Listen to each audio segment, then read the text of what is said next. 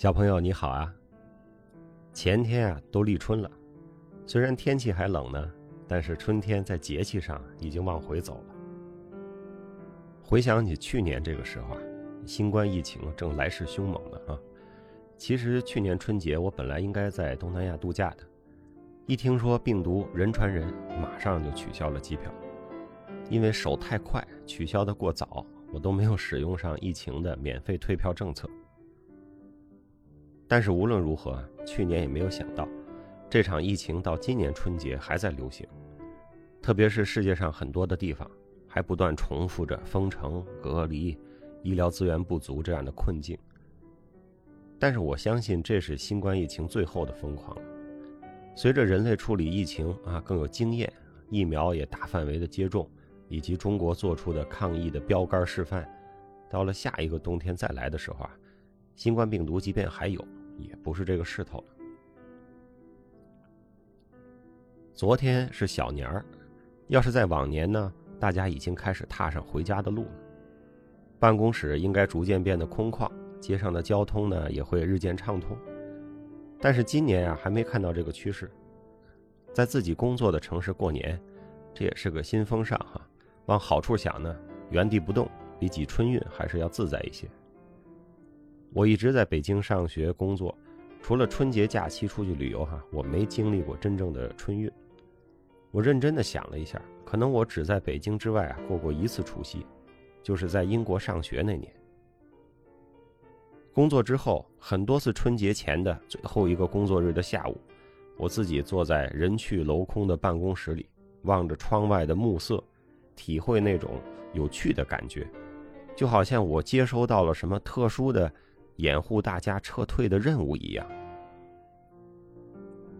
我和国际同行交流的时候啊，常常拿春运来显示我们的综合国力。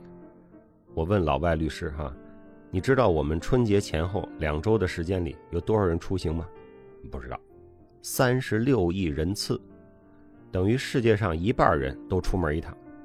看着他们惊讶的表情哈，我就有不国威于四海的得意。一时间呢，能让我忘了国足的成绩。上周呢，聊了聊看书，留言也特别活跃，小朋友提出了不少啊我没有看过的书，扫到了我很多读书的盲区。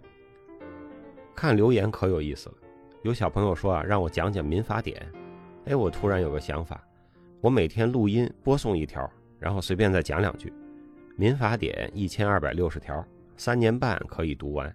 你说这算不算是个行为艺术呢？不过现在法律修订的快，三年还没播完，可能又不一样了。这就叫专业选得好，年年像高考。还有小朋友问怎么给小学生选书，我小时候觉得家长塞给我的书啊不好看，自己有兴趣的最好看。放寒假了，带孩子去书店，给他二百块钱预算，自己挑去。我建议去书店哈，那个阵势和在网上挑书是不一样的。就像有个小朋友留言说的，每次看到一墙一墙的书啊，都想买回来。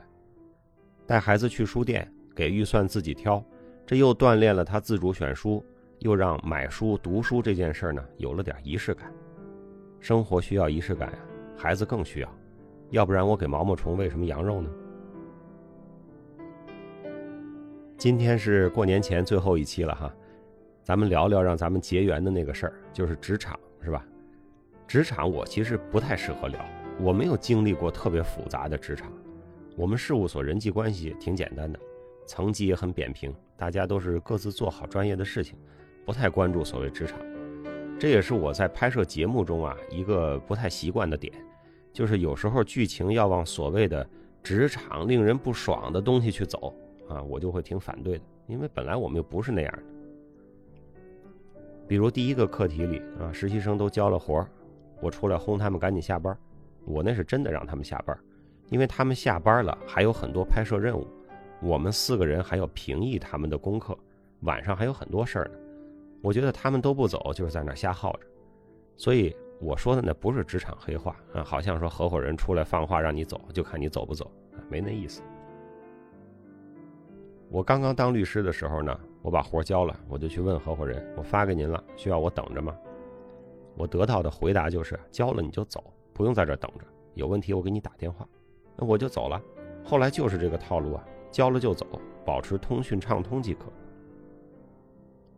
还有一段戏哈，是肖律师来了啊，我和肖律师一起呢见实习的同学们。有人说这段是和领导社交的教科书啊，不卑不亢什么的。其实不仅是我哈，我们所大部分人平时和肖律师就是这样的，完全没有卑和亢的问题啊。我倒是觉得呀，大家倒是应该注意我是怎么介绍这八个人的。我介绍的呢，尽量都是那种客观的，不让他本人尴尬，也不让别人不舒服的内容。比如我就介绍学校啊、家乡啊、工作经历什么的。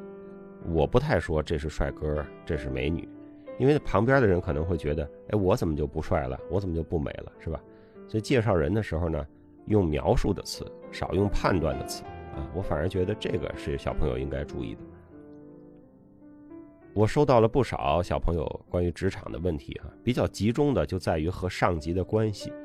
有的小朋友干活特好，却得不到认可；有的小朋友呢和领导关系紧张，或者说总是话不投机。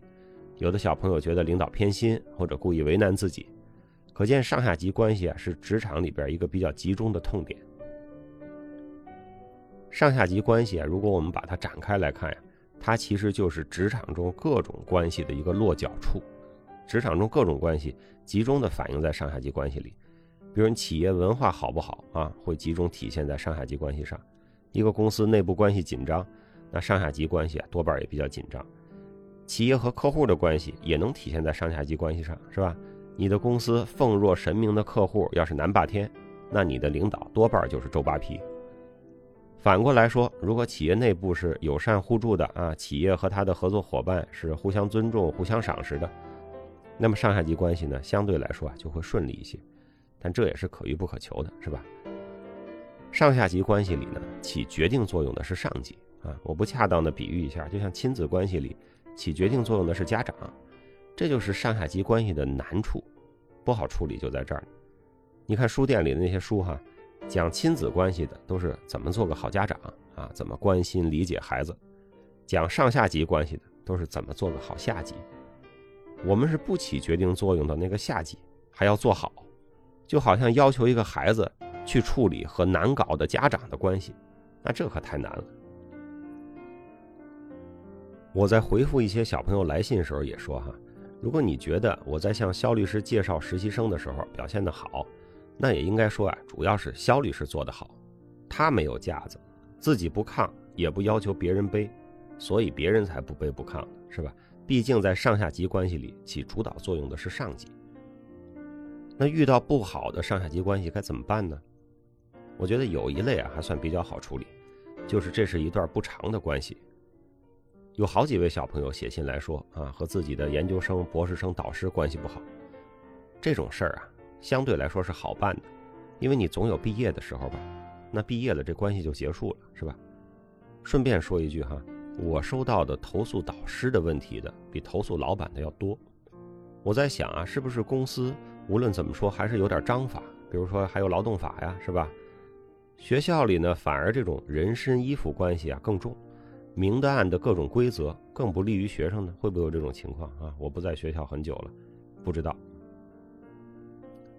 另外一类呢，就是和别人较劲的那种，觉得领导偏心眼儿，对别人或者别的部门更好，对我更苛刻，不公平。这一类事儿是不公平，也的确特气人。但是我们遇到这类事儿呢，最重要的还是说关注自己，自己的工作完成的好不好，工作量是不是合适，成果是不是有效。而不是关注哈，你看他又迟到，领导还跟他笑呢。你看那部门任务又没完成，奖金也没少拿。如何去评判级别相同的人和部门啊？那是领导的事儿。首先，我没拿领导那份钱啊，犯不上替他们操心。其次呢，时间长了，工作成果和效率自然会反映出来。这靠的是你自己的工作能力。你去关注那些你认为不如你的人，这不影响你自己正常发挥吗？你愿意去跟那些不关注业务、只会搞事情的人一较高下吗？如果你非常冲动想去较量一下哈，你就先想想那句话：千万别和猪比摔跤，是吧？Never wrestle with a pig, for if you do, you will both get dirty, but the pig will enjoy it。还有一种啊，就是长期观察下来，这领导真是水平不行，还没有判断力，企业文化、客户文化又差，那这也简单，幸亏这不是亲子关系哈，咱们另谋高就即可。我们有时候说大环境、小环境哈，这两个维度要看。大环境就是你的行业如何呀，公司如何哈；小环境就是说你的直接领导怎么样，团队怎么样，天天打交道的那个客户和支持的部门怎么样。如果大环境、小环境都好啊，那你就挺幸运的，好好干。大环境、小环境都差也简单，走人就完事儿了。小环境好，大环境差，这还能忍忍。虽然远期发展不大，但是眼下还算舒服，是吧？大环境好，小环境差。这是最让人难受的，挺好的行业或者公司，真不想离开，但是就是跟小领导不对付，啊，这种事儿比较难办，那你就需要再好好权衡权衡。好了，小朋友，今天我们就先聊这么多，下周五正好是大年初一啊，我们茶滋味栏目休息一次，但是为了避免大家过年无聊，我准备了一个小节目啊，会在下周五同样时间在响北平的专辑里更新。欢迎到时收听，茶滋味会在大年初八重新回来。在此呢，给各位小朋友们拜个早年啊！谢谢大家的支持与厚爱，希望你过一个健康开心的春节。无论是春运回家的，还是原地过年的，请努力找时间读书，请努力找时间锻炼，请多多帮助他人。饮罢了庚子年的最后一碗茶，辛丑牛年一壶新的。初八泡给你，小朋友，祝你周末愉快，春节愉快。